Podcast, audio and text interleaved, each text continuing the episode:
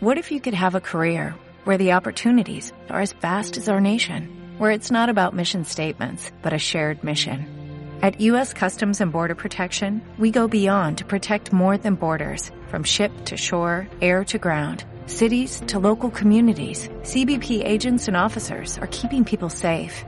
Join U.S. Customs and Border Protection and go beyond for something far greater than yourself. Learn more at cbp.gov/careers.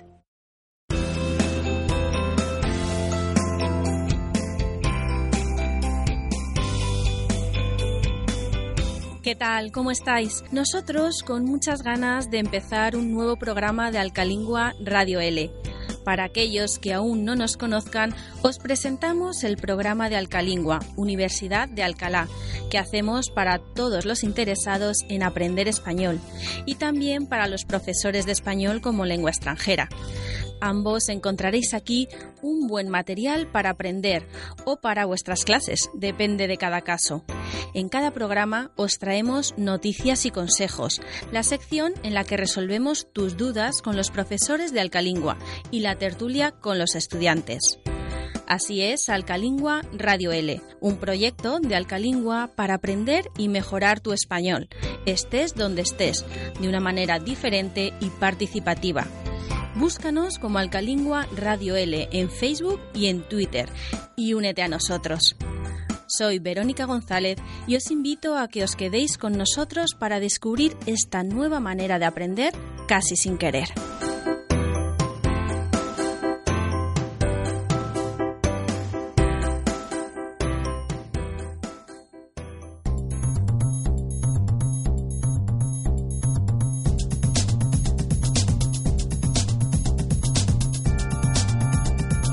Empezamos Alcalingua Radio L con la sección de noticias.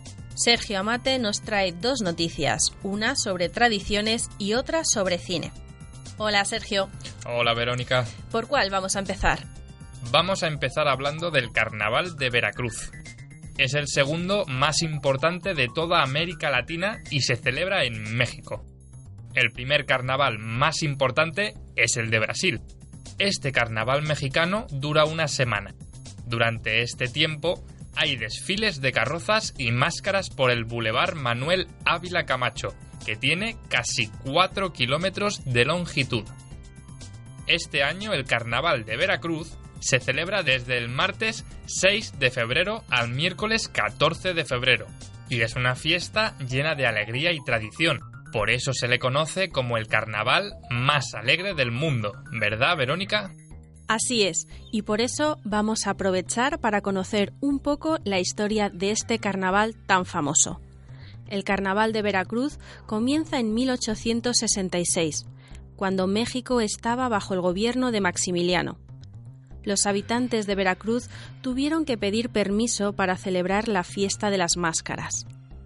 Estas primeras celebraciones eran para damas y caballeros de la alta sociedad y se celebraban en salones, no en las calles. Eran los inicios del carnaval. Más tarde, en 1945, se celebró en las principales calles de Veracruz el primer desfile nocturno de carnaval. El desfile duraba solo tres horas, desde las 9 hasta las 12 de la noche. Actualmente se organizan seis desfiles. Durante la semana de carnaval hay dos desfiles por la mañana y cuatro por la noche. El carnaval empieza descubriendo quiénes son el rey y la reina del carnaval y los reyes infantiles. El primer gran desfile es el sábado por la tarde y dura alrededor de seis horas, y las calles se llenan de personas de cualquier clase social o económica. El resto de desfiles se celebran el domingo, el lunes y el martes. El carnaval termina el miércoles con el entierro de Juan Carnaval. Durante el entierro de Juan Carnaval se lee un testamento que contiene ironía y sarcasmo, mencionando a políticos mexicanos a quienes se les critica para que hagan un poco mejor su trabajo. Durante esta semana de carnaval también se celebra la quema del mal humor, Un actor representa a una figura famosa, poco querida, y se lanzan fuegos artificiales para animar a la gente a que grite y baile. Además de los bailes y desfiles, durante el Carnaval de Veracruz hay actividades culturales, deportivas y artísticas.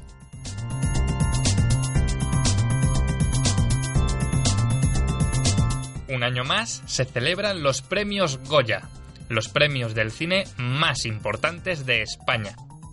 Este año la entrega de premios se celebró el día 3 de febrero.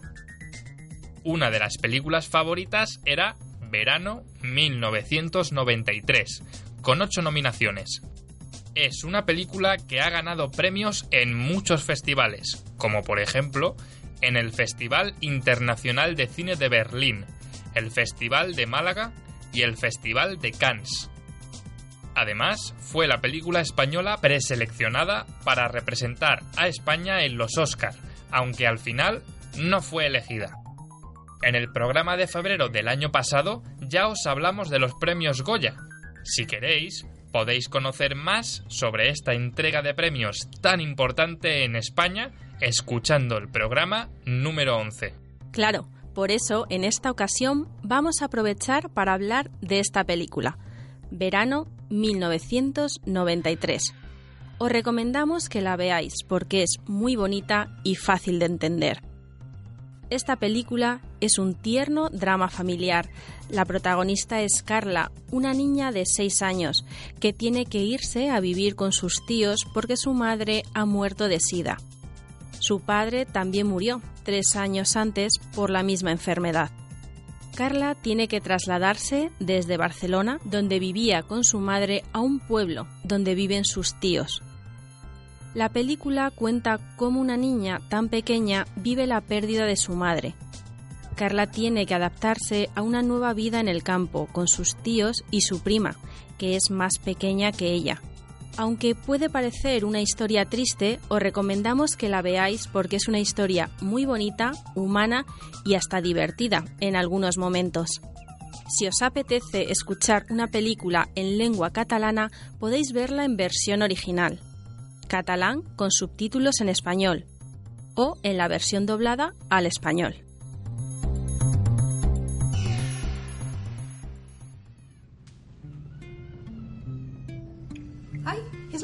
De la hermana de Esteban? Sí. Pobrecita. Ahora es mi hermana. ¿Sabes por qué me han regalado tortas? ¿Por qué? Pues porque me quieren mucho a mí. Pero tú no me las puedes tocar. ¿Me lo prometes? Sí, te lo prometo. Si no me explicas qué te pasa, no te puedo ayudar. Se me ha torcido este mechón. Déjame ver. ¿Así mejor? Sí, Frida, por favor.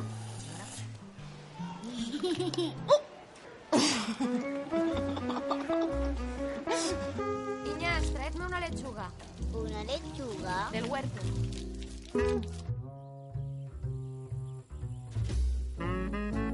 Estaba triste porque quería cuidarte. ¿Te la dijo a ti eso?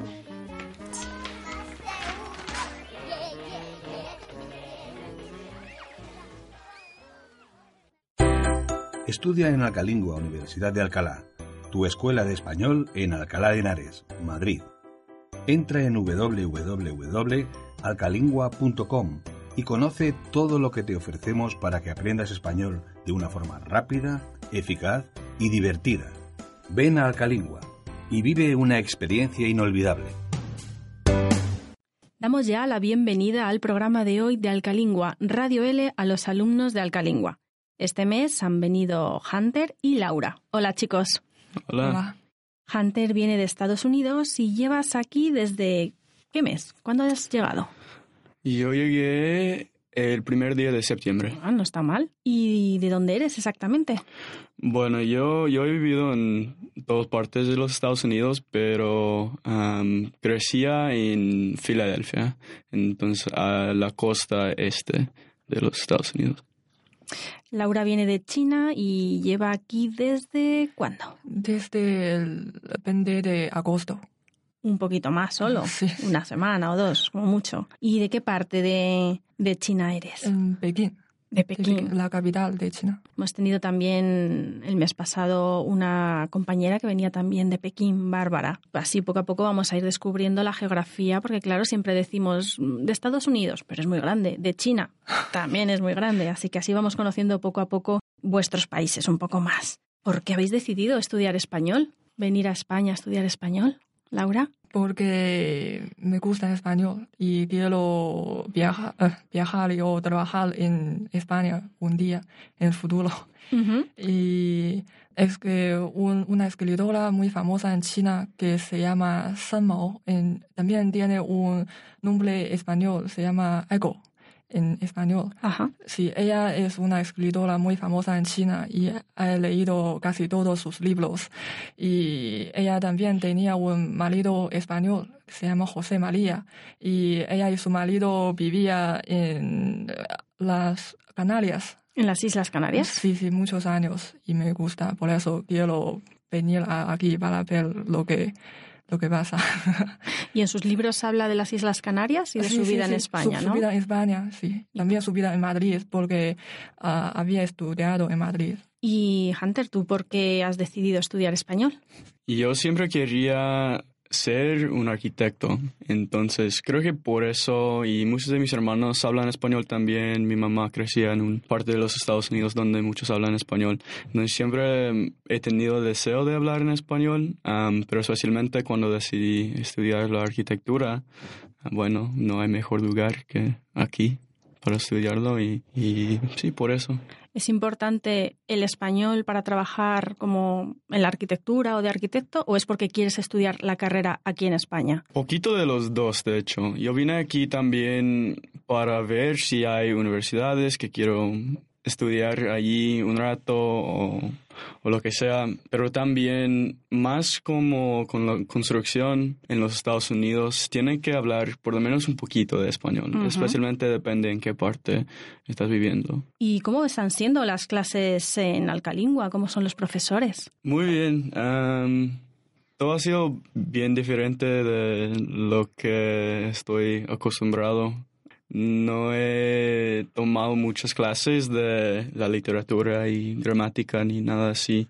Entonces algo nuevo, siempre he estado estudiando, ah, como dije, la arquitectura, el arte, cosas así, pero ha sido diferente, pero como las profesoras y todo, ha sido muy bien. Has dicho que has vivido en diferentes partes, eh, has aprendido español no en clase, ¿no? Me comentabas. Y, por eso también tienes un poco así como de acento mexicano. Así es, sí. Yo, yo viví dos años en Arizona, ahí por la frontera, entonces ah, solo aprendía básicamente como en la calle hablando con la gente.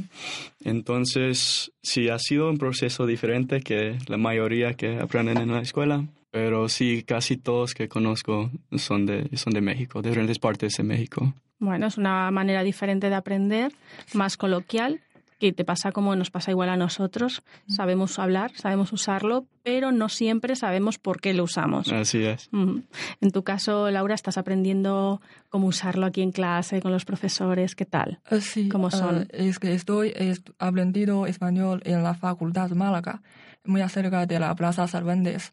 Y tengo clase de teatro, de geografía y relaciones internacionales. Y los profesores son muy amables, me gustan mucho. Sí. ¿Y estudiaste algo de español antes de venir a...? Sí, he estudiado dos años en, chino y, en China y un año en Tarragona el año pasado. Sí, he aprendido español tres años. A ambos se os entiende muy bien, así que vamos a empezar el programa y tranquilos. Cuando viajamos a otro país nos solemos informar mucho para conocer las costumbres y las tradiciones del país que vamos a visitar, ya sea pues si vamos de vacaciones o si vamos pues en este caso a estudiar, como es vuestro caso. ¿Sabíais muchas cosas vosotros de España antes de venir? ¿Os informasteis mucho? No, sobre todo del libro de, la escritora, sí, o por internet, o por televisión pero no mucho. Preferías encontrarte aquí con la sorpresa. Sí.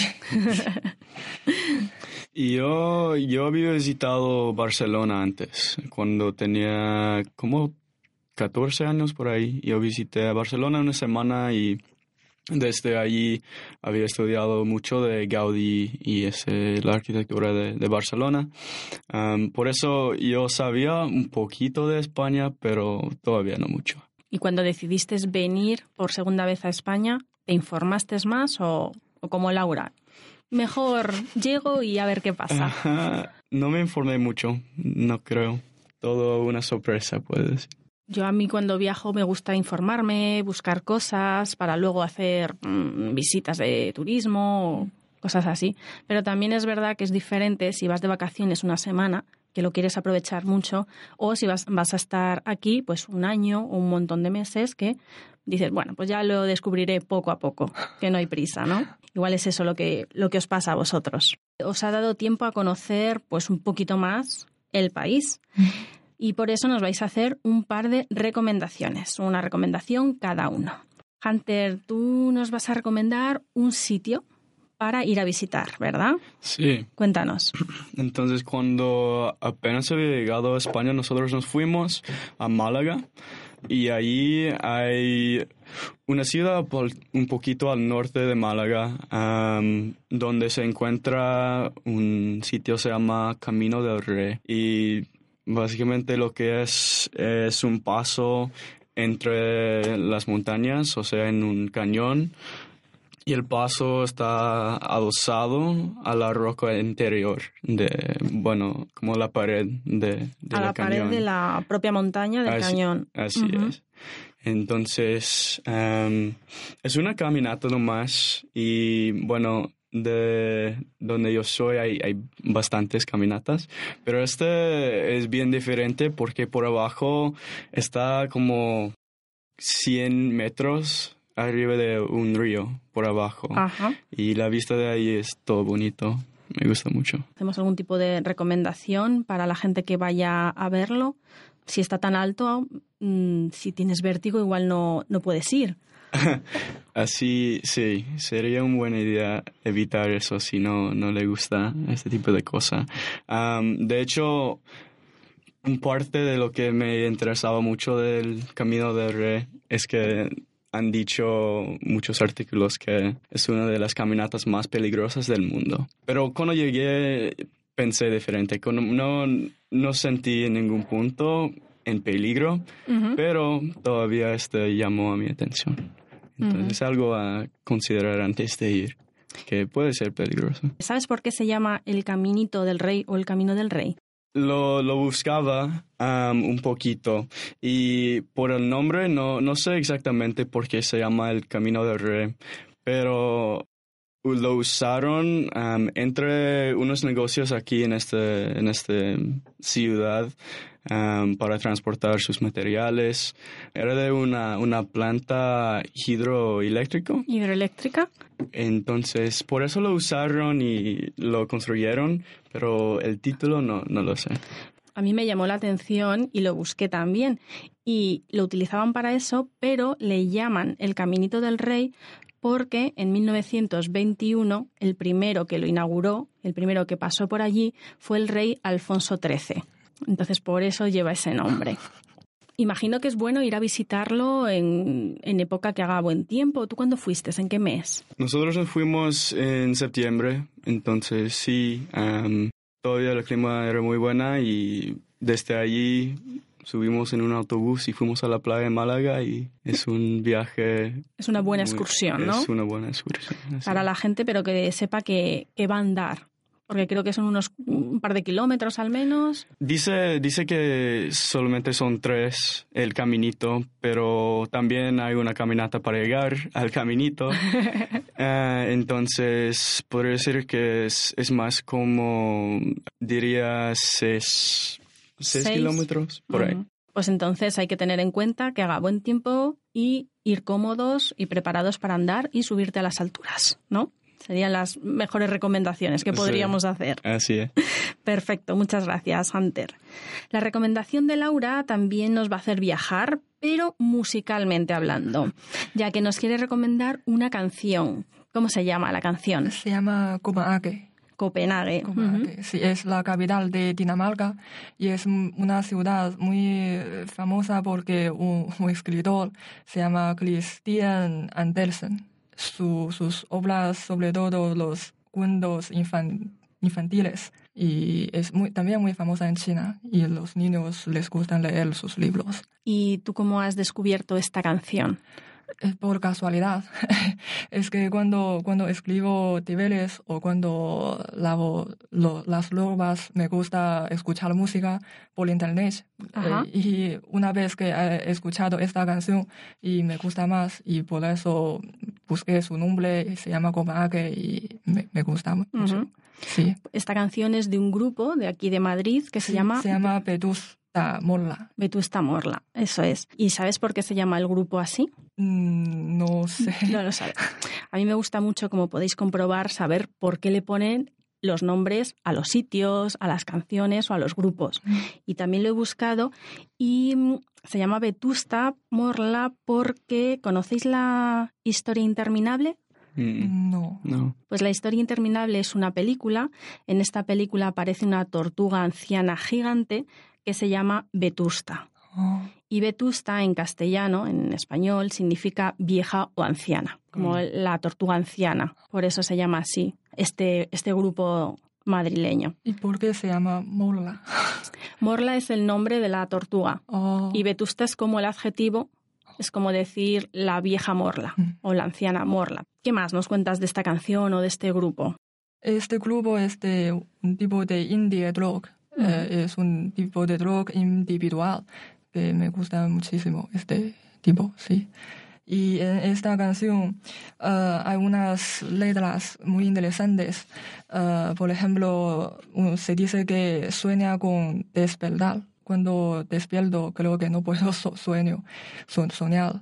Y se dice que la frontera entre siempre o jamás, lo que no hay, no hay esta frontera entre Y al principio se dice que em, él podría y nunca le enseñaron a andar. Es un, que un niño si nunca le enseñaron a andar, creo que no puede co- co- correr bien. ¿Te gusta este tipo de frases, de metáforas que usan, aunque son difíciles de entender a veces, no? Sí. Claro, no se pueden traducir literalmente. Sí, y el cantante de este grupo se llama Pucho y creo que su voz es muy clara, pero también un poco perezosa que me gusta. Pues entonces no hay nada mejor como escuchar un poco de la canción para que todo el mundo descubra este grupo Sí. y vea cómo canta Pucho. Vamos a escucharla.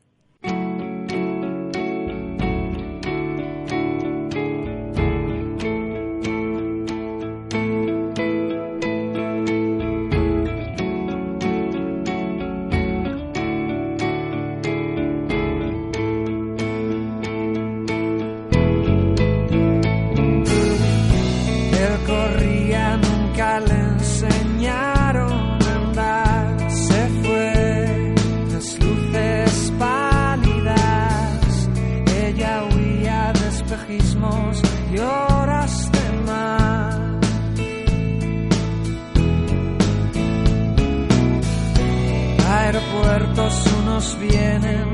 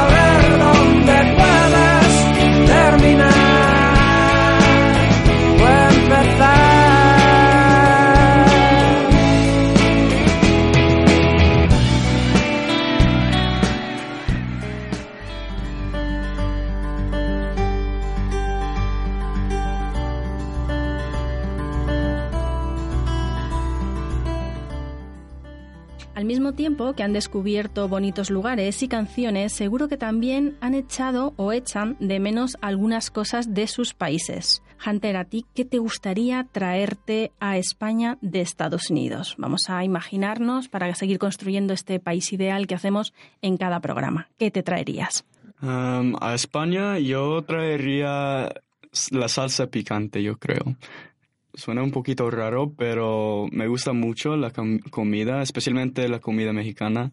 Y toda la comida ahí es picante, tiene mucha salsa. Y aquí he encontrado que, bueno, siento que mucha de la comida es poquito seca y no, no usan, bueno, los chiles como lo hacen ahí. No, aquí en España la comida no es picante, ¿no? No, No. para nada.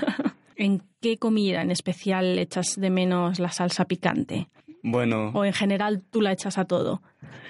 en general a todo.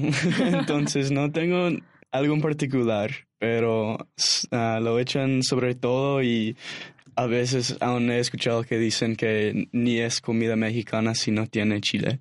Ujú. Entonces, casi con todo. Casi con todo. Laura, ¿a ti te gusta la comida picante? Sí, el- mm, en China también comemos comida Picante, picante, ¿no? muy picante. Muy. Muy. Pues aquí no. Aquí, chico, lo siento, no, no mucho, la verdad. ¿A ti qué te gustaría traerte, Laura? Eh, de China a España Ujú. es, es la bicicleta compartida. Es que cuando preparo este tema no sabía que ahora hay bicicleta compartida en Madrid. Sí. Sí, es de, es de la empresa se llama OFO. En China también es una empresa muy grande eh, que fundada en 2014 y es la primera plataforma y líder mundial en el mundo de bicicletas compartidas sin, sin eh, esta- estaciones fijas de abastecimiento. Pues cuando, mm, cuando montar la bicicleta compartida no necesita buscar, que cuando necesitan guardarlo. Claro, tú- hay sitios en la calle donde tú no, las coges no, y no tú las puede dejas. poner en cualquier lugar en la ciudad. Sí. Algunas de Madrid sí, tienen como aparcamientos. eh, Ah, pero en China no. En China no. En, en no. Y entonces tú coges la bici y ¿qué haces con ella? ¿O dónde la coges? ¿Cómo funciona en China? Eh, por ejemplo, quiero montar una bicicleta desde mi casa hasta la universidad. Es una distinta, mm, no muy lejos, mm, pero por ejemplo, necesito montar 10 minutos o 20 minutos, pero para cam- caminar es muy lejos. Ajá. Y por eso necesito mm, montar bicicleta y puedo buscar cualquier bicicleta delante de, de la puerta de mi casa porque hay muchos, mu- muchas bicicletas. Y eh, bicicleta compartida hay un símbolo que son, tiene mm, un color.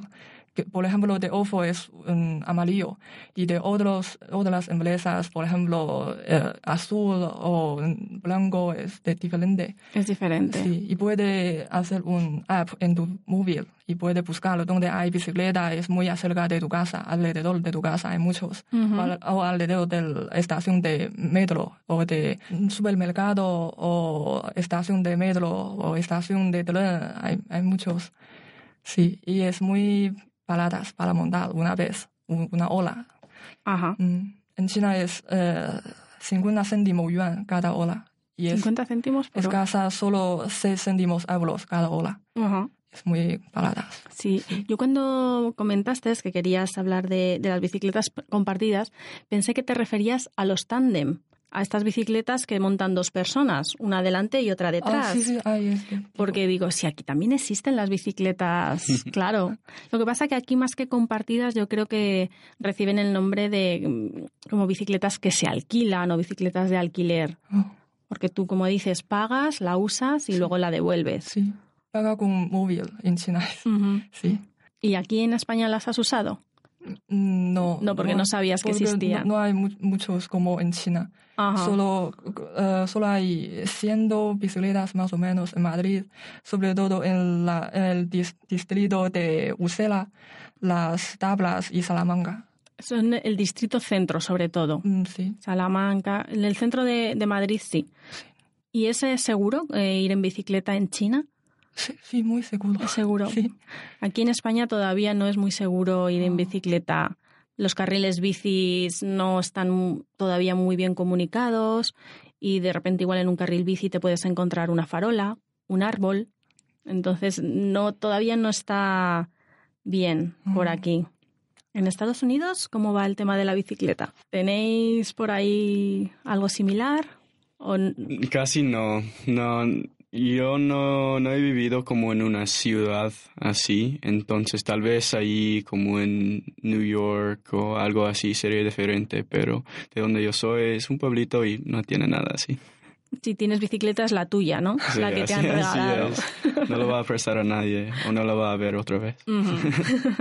Pues nada, ahora que sabes que aquí también existen, puedes usarlas con cuidado, porque aquí ya te digo que es, es diferente. eh.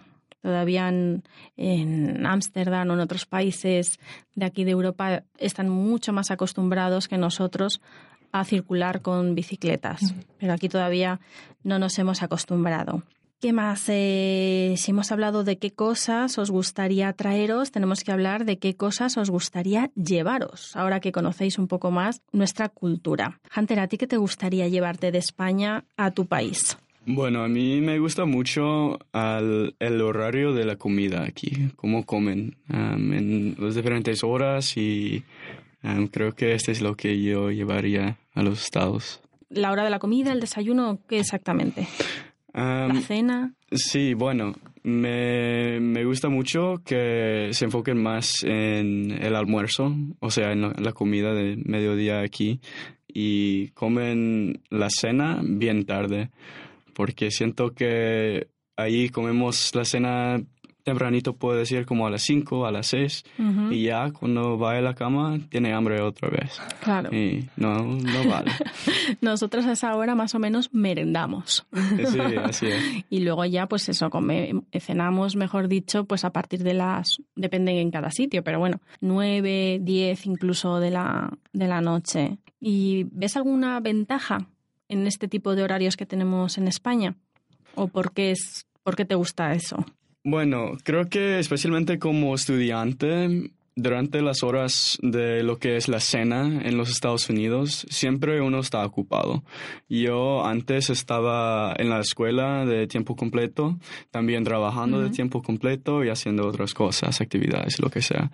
Entonces, yo casi nunca tenía tiempo para comer la cena a las 5 o a las 6. Entonces, pero cuando yo quería ir afuera para comer la cena tarde después del trabajo o, o lo que sea, todo ya estaba cerrado. Todo se Mm. cierra como los restaurantes o lo que sea, como a las 9 por ahí. Entonces, especialmente como estudiante, sería muchísimo más fácil tener ese horario cuando todavía puede comer a las 9 Claro. o a las 10. Laura, ¿a ti te gusta este tipo de horario? No, no me gusta mucho porque me gusta comer más antes, a las seis o siete por la noche y también duermo más antes. Sí. O sea, a las 10 o 11 por la noche voy a dormir. En China es más parecido el horario a Estados Unidos Sí, y, sí, sí, y a ti te gusta más. Sí. Muy bien. ¿Y qué es lo que a ti te gustaría llevarte de España? Porque como no va a ser el horario, ¿qué otra cosa te gustaría? Otra cosa es el humanita- humanitarismo para los las perros o los gatos. Porque en, en China los perros no pueden entrar en edificio, no pueden entrar en banco, en supermercado, en el metro, en autobús, no puede. Sí, porque creemos que son sucios o pueden morder a, a gente, puede, si no es dócil, es, es muy mal. Pero aquí, sí, en banco, en supermercado, siempre hay perros que con sus dueños esperando en la línea. Y entonces en, en China, ¿qué tenéis que hacer? ¿Dejarles fuera en la calle atados O quedarlo en casa. o en casa directamente? Aquí sí que se puede llevar contigo en muchos sitios, eh, casi siempre tiene que ir atado con la correa, llevar un bozal en la boca, pero hay muchos sitios donde te permiten que, que el perro te acompañe. Especialmente los, los perros guías, que son los perros que acompañan a las personas ciegas y suelen llevar una especie de abrigo, entre comillas, para indicar que son perros especiales y que tienen que hacer eso porque si no lo aprenden no podrán luego ayudar a las personas ciegas. Y en China no hay manera de que esto, de que esto ocurra ni siquiera para, por ejemplo, las personas ciegas. Las personas ciegas tienen su propio Pedro. Mm, Pueden entrar en autobús, en metro, en, metro sí, pero no pueden entrar en supermercado o banco. Es, es prohibido. Aquí en este caso, si quieres viajar con un perro en un transporte público, tienes que investigar un poco a ver en qué condiciones, porque hay en algunos sitios, por ejemplo, que es simplemente con la correa o el bozal es suficiente. En otros medios de transporte puedes viajar, pero te obligan a meterlo en un transportín, en su cajita. No sé si es necesario comprar billete o no para el animal. En Viena, una vez que he viajado a Viena y mm, tomar el tren, y he visto que cuando cumple el billete, he visto que hay dos tipos de billetes, uno para una gente y uno para una gente y su Pedro. Ah. Es muy interesante. no sabía. Sí. Aquí yo creo que pagas igual me lo estoy inventando porque no estoy totalmente segura. Igual pagas como un niño, quizás. Depende si va a ocupar un asiento o no. Pero no sabía que había en algunas partes de Europa que directamente te pone mascota, acompañante. Pues aquí eh, ha salido hace poco una noticia de que en un hospital de Barcelona fue el primero, el primer sitio en dejar a un perro entrar y es un perro que nació en el mismo hospital y que los niños que estaban allí ingresados le pusieron el nombre. Esta es una mascota profesional que se llama Pipa y pues es una manera también, una terapia para ayudar a los niños o enfermos que pasan mucho tiempo en los hospitales. Eso es algo impensable Mm. en China, ¿no? Sí. En Estados Unidos No lo sé, no lo sé. no sabes eh, el se puede, en los hospitales igual es más difícil, pero en tiendas, bancos, ¿pueden entrar los perros? Bueno, usualmente no. En, como se ha dicho, este, si la persona tiene la necesidad, si es ciego o lo que sea, creo que sí está bien en, en muchos lugares, pero por lo general no está permitido. No se puede. Um, pero así de el hospital nunca he escuchado de, de algo así. Pues esta es una noticia que, como os digo, salió en enero de 2016, pero es que otra noticia, mucho más reciente, de este mismo año, de julio, eh, hablaba de un hospital en Ibiza que fue el primero en dejar que las mascotas de los pacientes fuesen a visitarles. Si tú aquí necesitabas ir al hospital, ibas a estar por mucho tiempo, dejaban que tu perro o tu gato fuese a visitarte. Eso sí, pasando unas estrictas normas, como por ejemplo, pues que tenían que pasar un examen veterinario y que tenían que estar, pues eh, imagino que les pondrían algo en las patas o les limpiarían mucho antes de pasar, que no irían a la habitación, irían a una sala habilitada solo para eso y que tendrían que vacunarse y, y este tipo de cosas.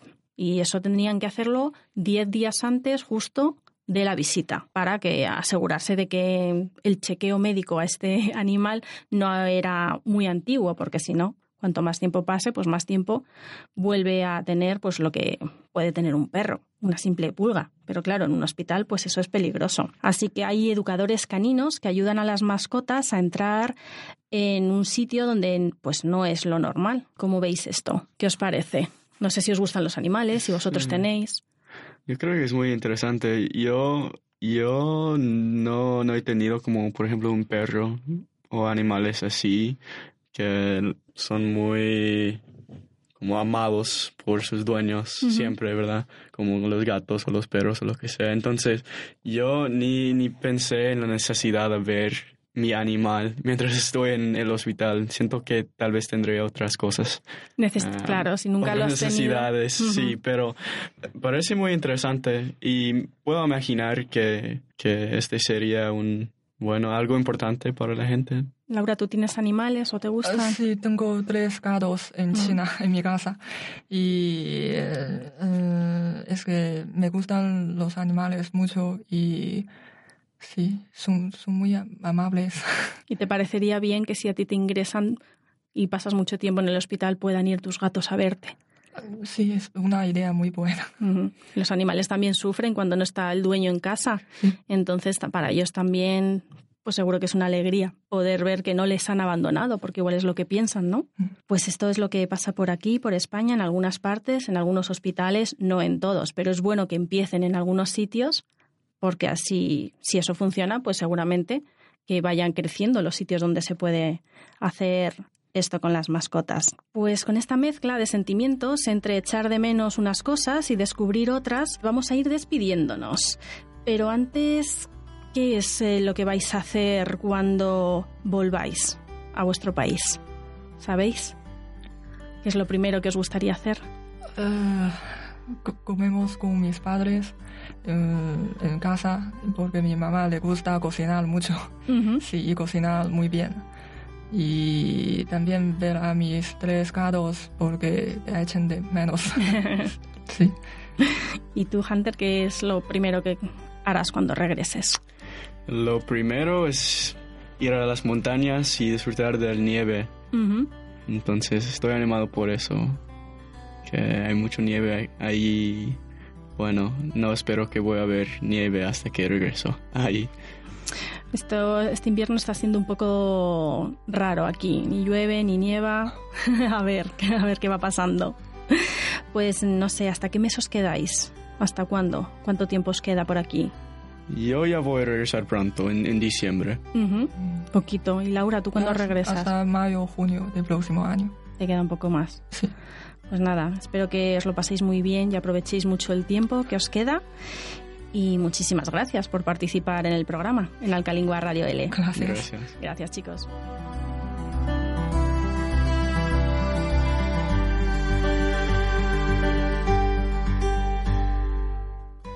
La mariposa recordará por siempre que fue gusano.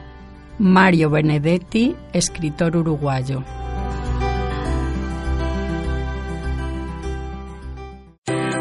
Aprende español desde tu país. Conoce los cursos online de Alcalingua, que te permitirán practicar español desde cualquier lugar. Contarás con un tutor que te ayudará a mejorar de una forma cómoda y eficaz. Entra en www.lavidaenl.org y conócelos.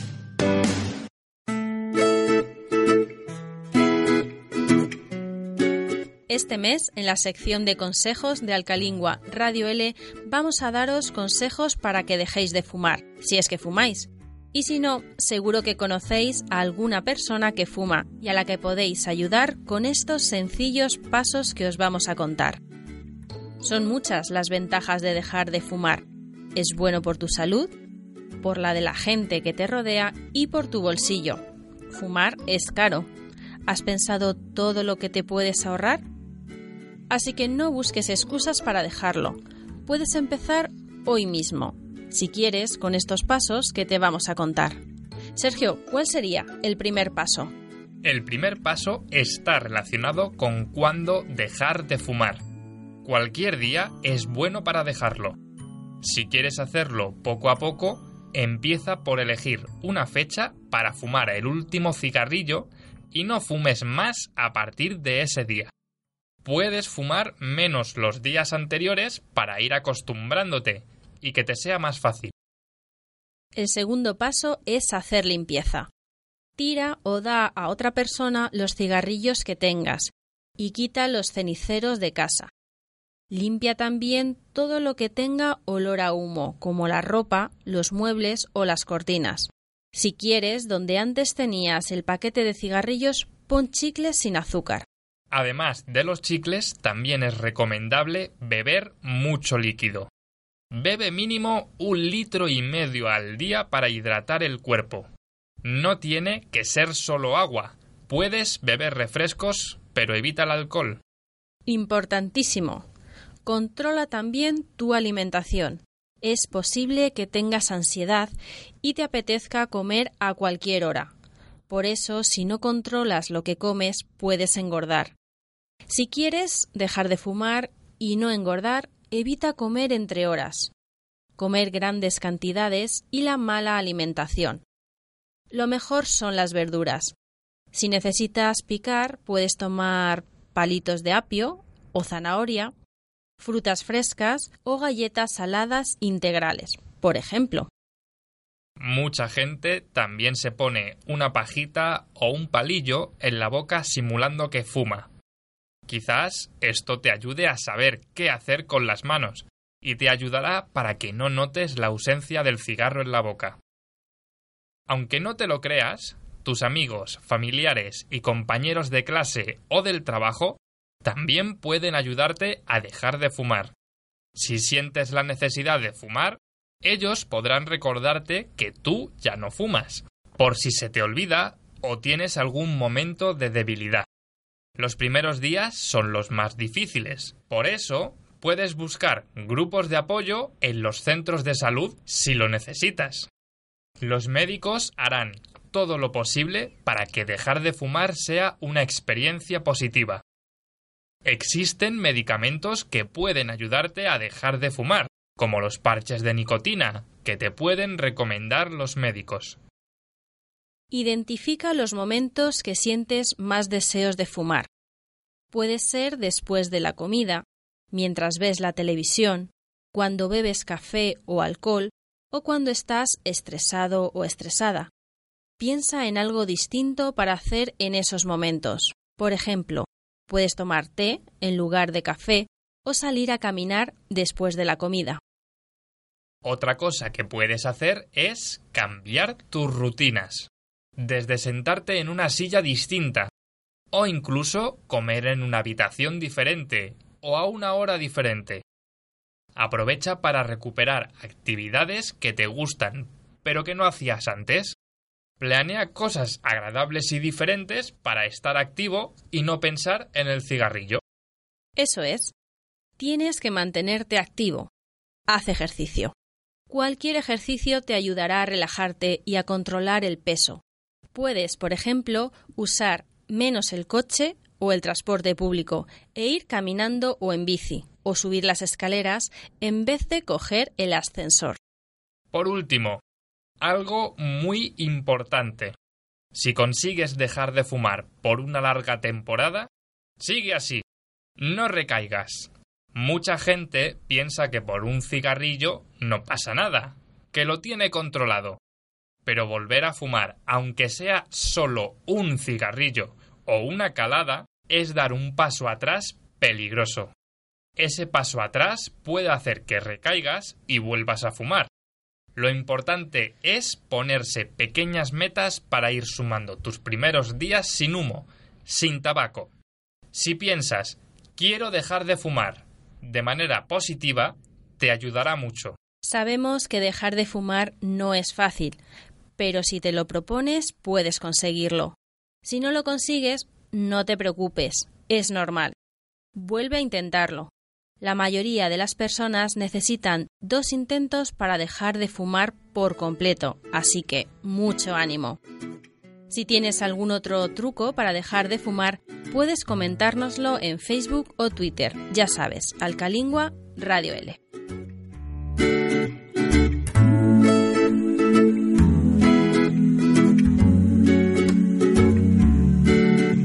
Felicidad es tener certeza de no tener la sensación de estar perdido. Jorge Bucay, escritor.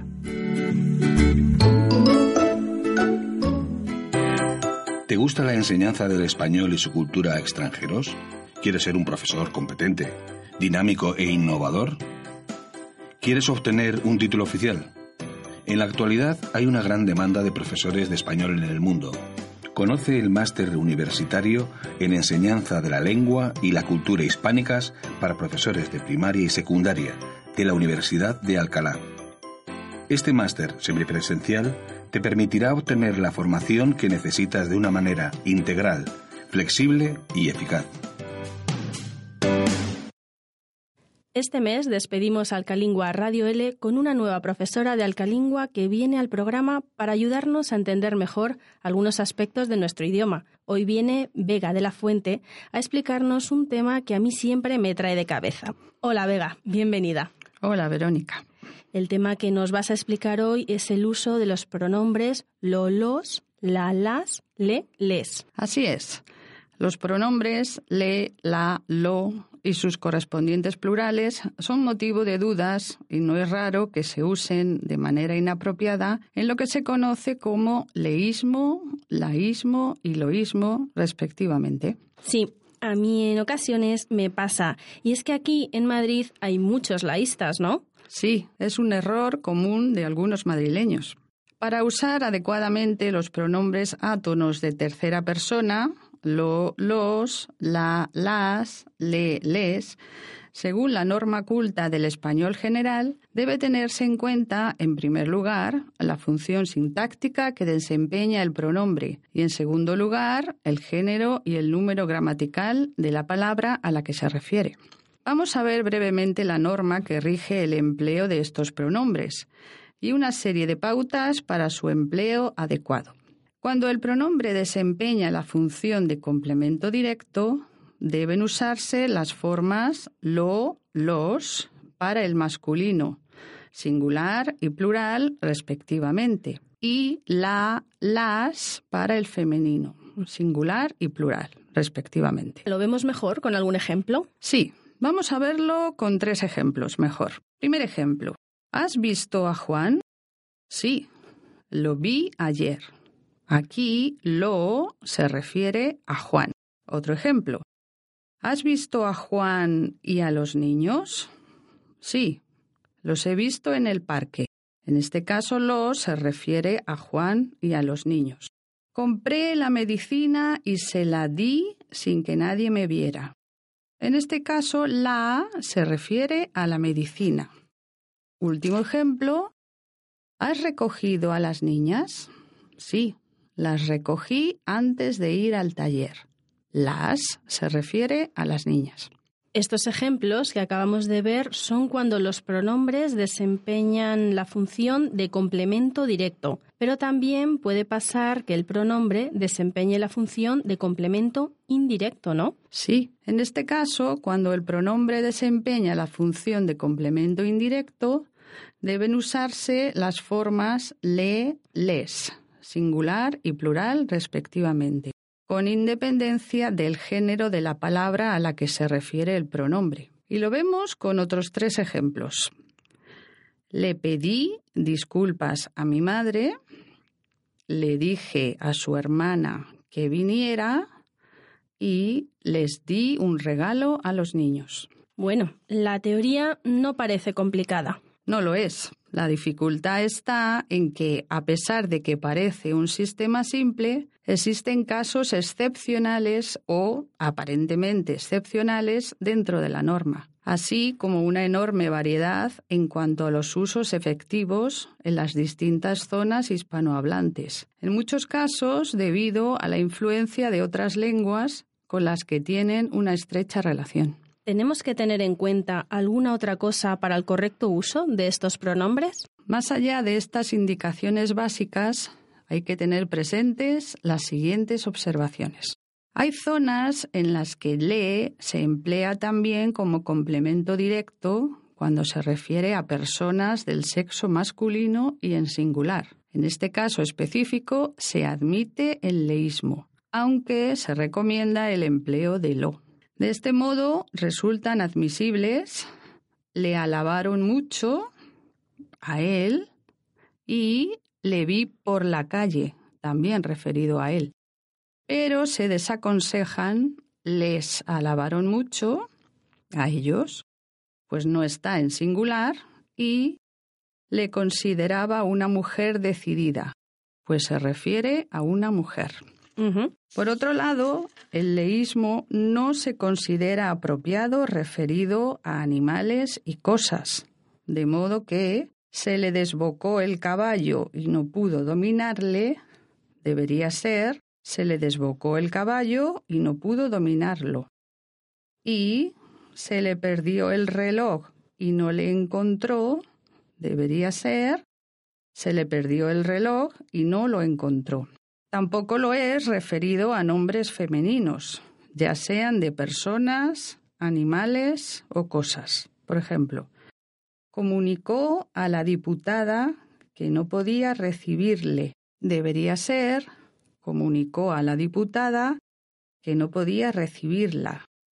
Y se le perdió la cartera y no le encontró. Debería ser, se le perdió la cartera y no la encontró. Vaya, son muchas eh, cosas a tener en cuenta, pero espero no equivocarme a partir de ahora con esta explicación que nos ha traído Vega y que vosotros también podáis aplicarlo. Muchas gracias. Muchas gracias, Verónica.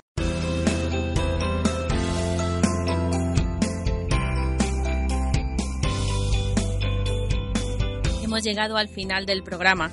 Ahora es cuando empieza tu parte para seguir aprendiendo. No dejes de practicar español con nosotros. Todos los programas los puedes encontrar en iVoox. Puedes escucharlos, descargarlos, incluso comentarlos y suscribirte para no perderte ninguno. Escúchalos cuantas veces quieras. Ya sabes, cuanto más practiques y escuches un idioma, mejor para que lo aprendas y si tienes alguna duda, pregúntanos. Si lo prefieres, puedes escribirnos en Facebook y Twitter. Búscanos como Alcalingua Radio L. Síguenos y coméntanos lo que más te gusta del programa. Esperamos que este programa te haya sido de utilidad tanto si eres profesor de español como lengua extranjera como si eres estudiante. Saludos de Sergio Amate y de quien os habla, Verónica González. Os esperamos en el próximo programa con nuevos alumnos y profesores de Alcalingua para compartir este rato de radio en el que aprendemos todos.